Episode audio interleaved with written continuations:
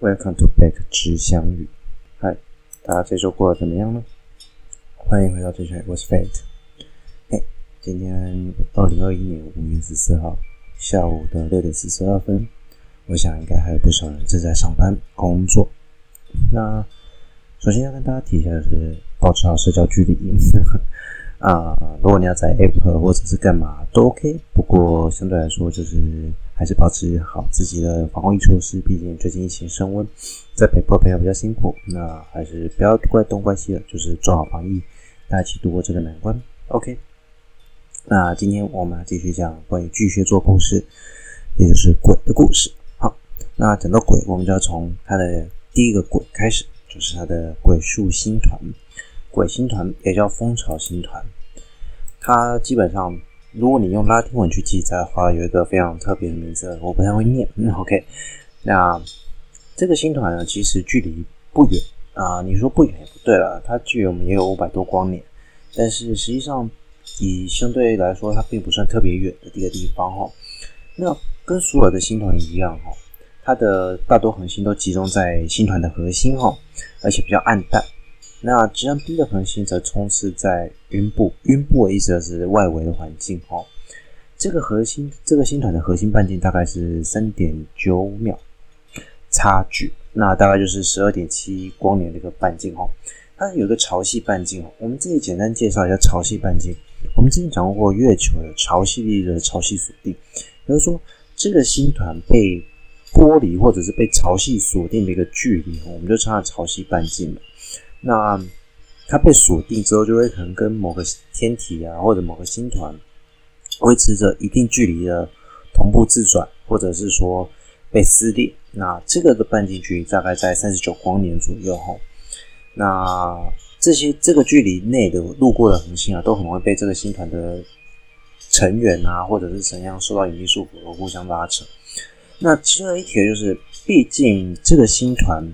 质量都比较集中在核心，其实我们可以推测到说，其实星团的年龄算相对来说算相当的，也不算老，但是它比较接接近说所谓的一般的球状星团，它因为它比较集中，不过它还是属于一个疏散星团啦。毕竟以实际年龄来判断，它大概只有六亿多岁而已哈。那每年大概二月到五月的时候，它在巨蟹座的北方，你就可以看得到，视直径蛮大的，九十五面，九十五弧分哈。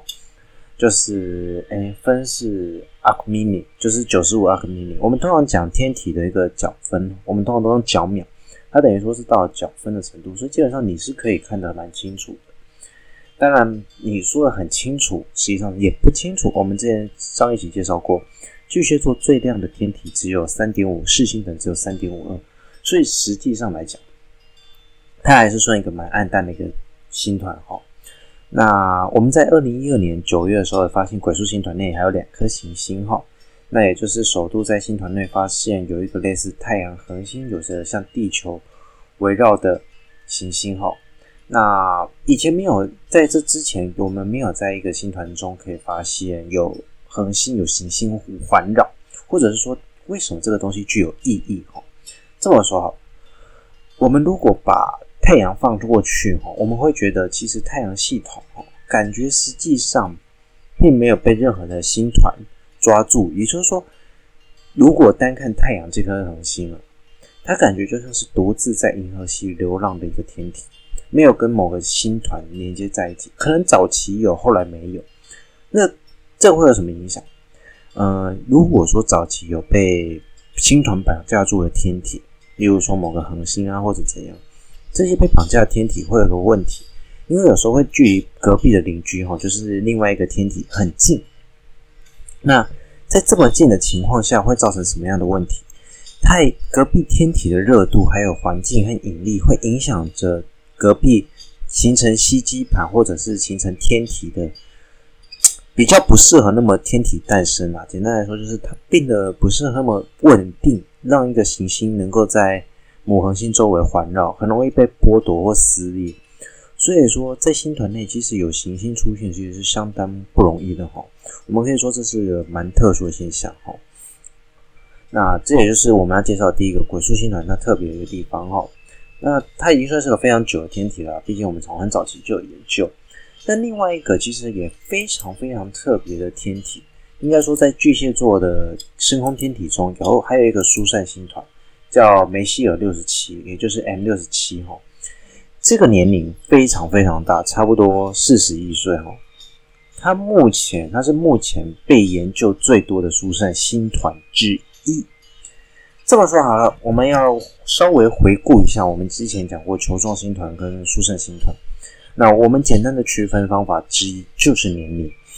疏散星团年龄通常比较轻，为什么？因为它们的结构不不那么完整。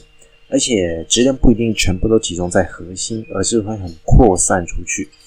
那这么扩散情况下，其实很容易就崩解、瓦解啊。通常可能一两亿岁就结束了，但是对人类来说还是很长的一个距离嘛。可是问题是，M 六十七它的外形结构不像一般所看到的球状星团，质量相对比一般疏散星团集中，但是它没有集中到变成像球状的一个星团，它没有办法从。你如果去看球状星团的相片的时候，你会发现它们真的集中的像一颗椭圆形，大致上都会像一个椭圆形。但梅西尔六十七不是，M 六七它比较还是算疏散星团，但是它的这个星团的彼此之间的成员年龄均在四十亿岁上下，这太不可思议了。一个疏散星团通常因为周遭的外力或者任何因素都很容易崩解。它却能走过了四十亿年的光阴哦，所以它变成了是我们研究最多的疏散星团，因为它的物理参数跟年龄、质量还有恒星都会变成是我们很重要的一个判断依据，是我们如何去定义一个星团的诞生和死亡，我们如何去研究在这个宇宙间，它们天体之间到底是怎么有什么样的相互作用力哈？这也就是为什么它会如此的特别哈。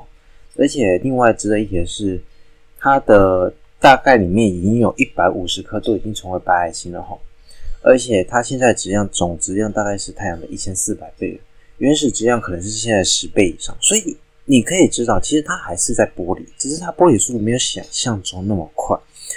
而且 M 六七其实可以这么长寿，我相信还有一个很重要的原因，就是我们现在要讲，它其实里面有超过一百颗跟太阳相似的恒星。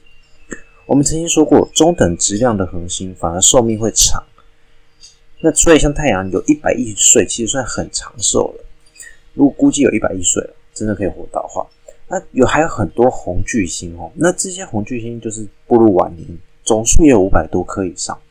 这些星团呢，除了一没有蓝色的一些掉队的行星，就是他们有一些少数的蓝色天体，但是已经很少，毕竟它四十亿岁。走过人生大半的日子了，四十而不惑，嗯，所以在光谱上，其实它已经没有蓝色主序星。这些亮的恒星，大部分不是死亡，就是已经步入了晚年，爆炸或之前我们没有观测到一些事实。事实上，这些在描绘出恒星的赫罗图的时候，你就会发现它有一个很明显的转折点。这个转折点其实就是很多我们在研究恒星演化很重要关键点。我们有时候会用 cluster 去研究恒星演化。尤其是年轻恒星到老年恒星的质量分布组成的时候，你会发现，在某一些时刻，它往往有个转折点，因为那些步入老年的红巨星瞬间死亡而瞬间的下降，也就是说，这些恒星一瞬间离开主系带，主系带之后又一个转折点，红巨星又转成了可能是白矮星啊，可能是中子星啊，所以这样的转折点将会持续下探，而直到结束。那这个 cluster 当然就是灭亡，没有天体。当然，cluster 的灭亡其实很容易。open cluster，我们说 open cluster 的灭亡，通常大部分是因为外力因素，所以你不能说这样能够自然死亡的 cluster，open cluster 其实也算是非常少见。至少 M 六十七目前看起来会是这样一个天体。那它的初估年龄目前是四亿岁上下吧，距离我们大概是两千七百光年，是个非常值得我们继续研究和探讨的天体。然后另外，另外，我们再来介绍另外一个最重要的主角了。这个最重要的主角应该是说，其实它没什么好介绍，但是它就是一个红巨，嗯，不是那个巨蟹座里面最亮的天体，叫柳树真实，中文名字啊。那它是距离大概地球大概两百九十光年后，那它是一颗 K 型的巨星哦。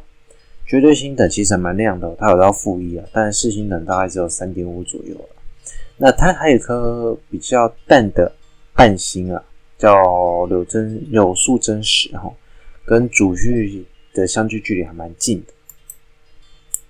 另外，我还另外想要稍微讲一下关于，就是那个巨蟹座里面有两个比较特殊的特殊图形，我们之前讲过特殊星团级里面的一个两个天体哈，就是 NG 二五三五跟 NG 二五三六哈，这两个天体其实没什么好，就是你不能说它也没什么好介绍，只是它是个非常漂亮的天体。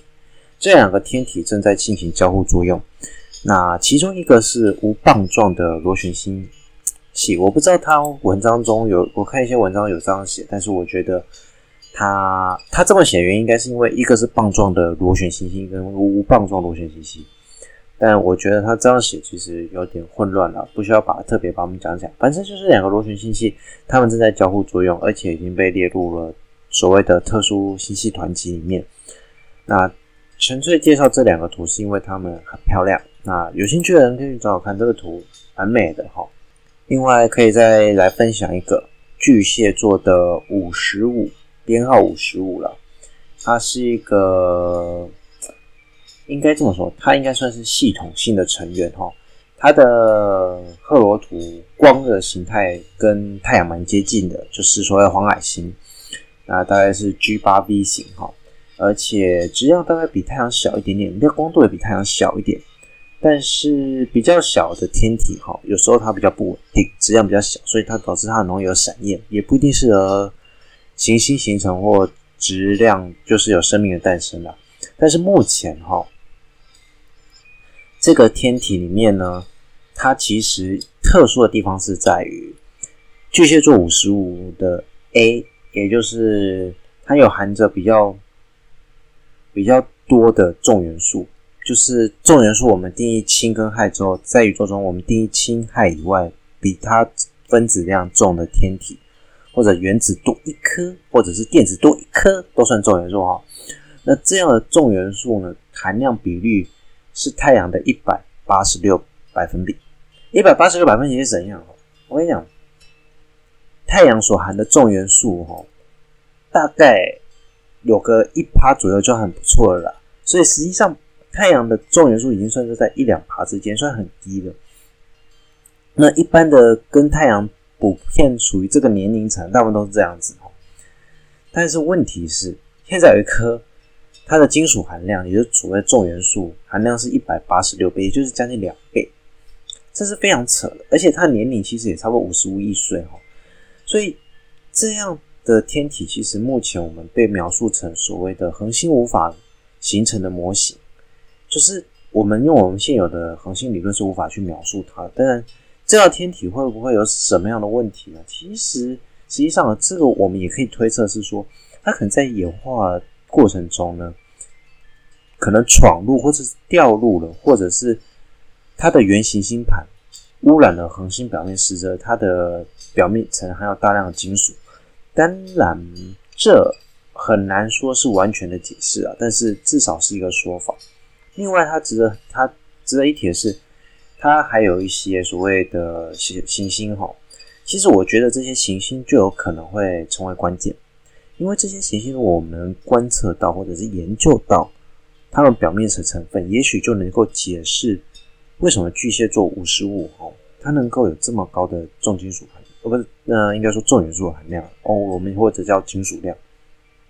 那目前大概它总共有，大概总共有哦 A B C D，所以 A A 通常是所谓的母恒星啦，所以它到一耶，所以到五十五一也就是说扣除 A B C D E，好，扣除 A 是主母母恒星之外，它有四颗行星诶，算相当多的哦。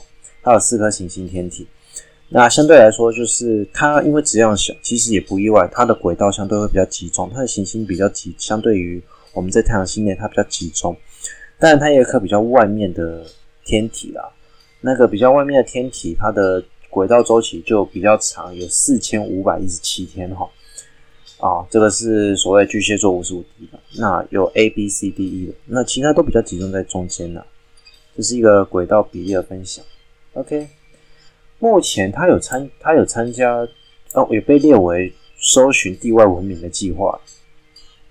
目前最有可能的应该是，哦哟，哦，刚才对不起，我现在看到文章后面半段有发现他有 F，我那时候登记到 F，最后看到他有巨，他到 F，所以总共他有五颗行星。那我们发送地球的讯号最有可能的外星生命的恒星是巨蟹座的五十五 F 哈，因为它可能刚好位在四巨带附近啊。